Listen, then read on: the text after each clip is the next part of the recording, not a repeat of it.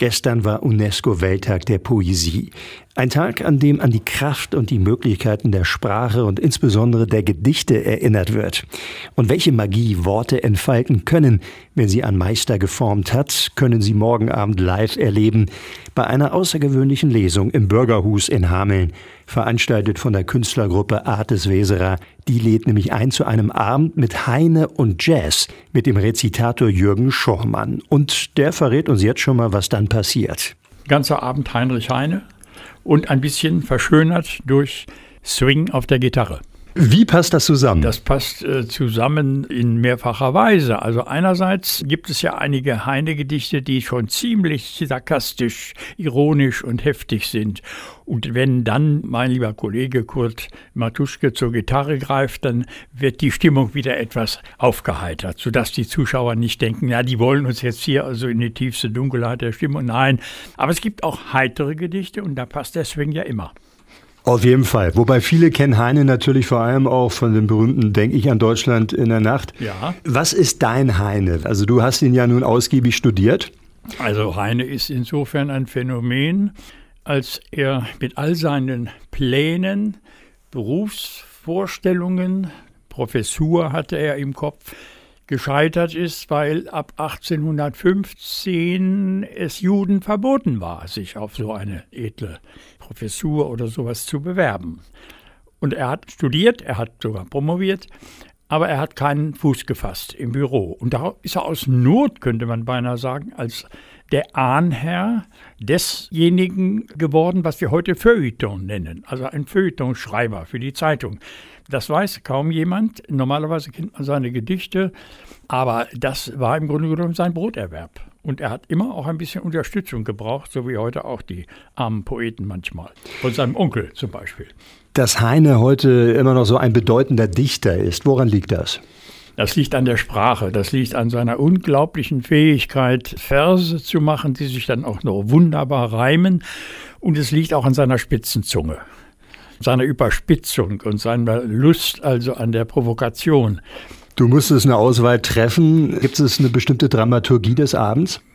Ja, ich habe versucht, drei, vier verschiedene Kapitel zu machen, jeweils mit einer Zeile, die aus einem der Gedichte stammt. Also die Zeit des Anfangs, die Zeit seiner Verliebtheit, dann die Zeit, wo er angefeindet worden ist und sich verteidigen musste und dann am Ende die letzte Partie heißt dann kommt der Tod und das sind dann eben die Gedichte, wo er sich schon, äh, er hat ja jahrelang in Frankreich gelegen, in einem Verlies, muss man eigentlich sagen, für das er den schönen Ausdruck Matratzengruft gefunden hat.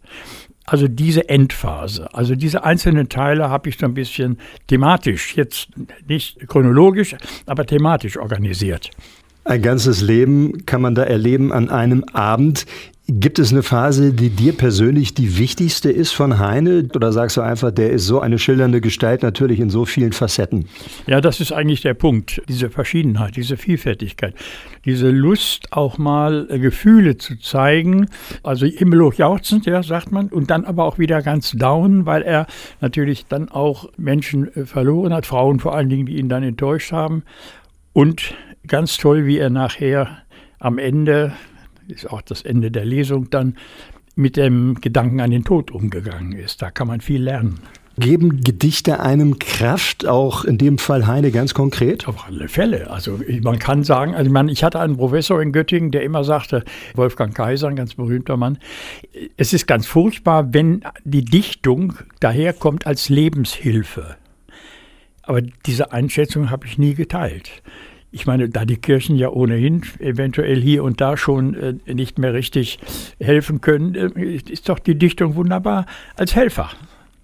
Damit man eine andere Perspektive bekommt gelegentlich. Die Kraft der Poesie mit Werken von Heinrich Heine. Und das wird jetzt genau wo passieren? Ja, im Bürgerhus. Als Gast sind wir dort eingeladen von der Gruppe Artis Weserer.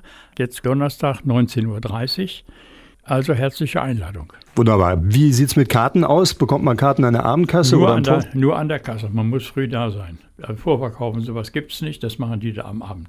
Ein paar Worte noch zum Bürgerhus. Du hast ja schon einige Lesungen gegeben. Ja, es ist eine sehr originelle Angelegenheit dort und ich bin also sehr froh, dass es damals gelungen ist, diese Gruppe da hineinzukriegen. Hat, glaube ich, im Wesentlichen auch der Oberbürgermeister dafür gesprochen.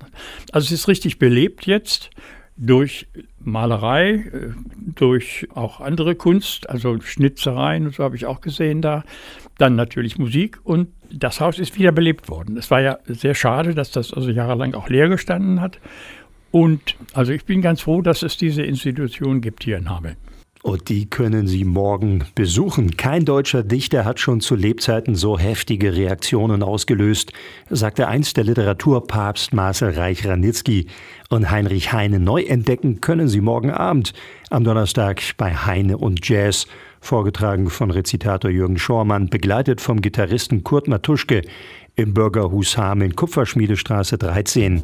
Beginn ist 19.30 Uhr und Karten gibt es dann an der Abendkasse für 7 Euro.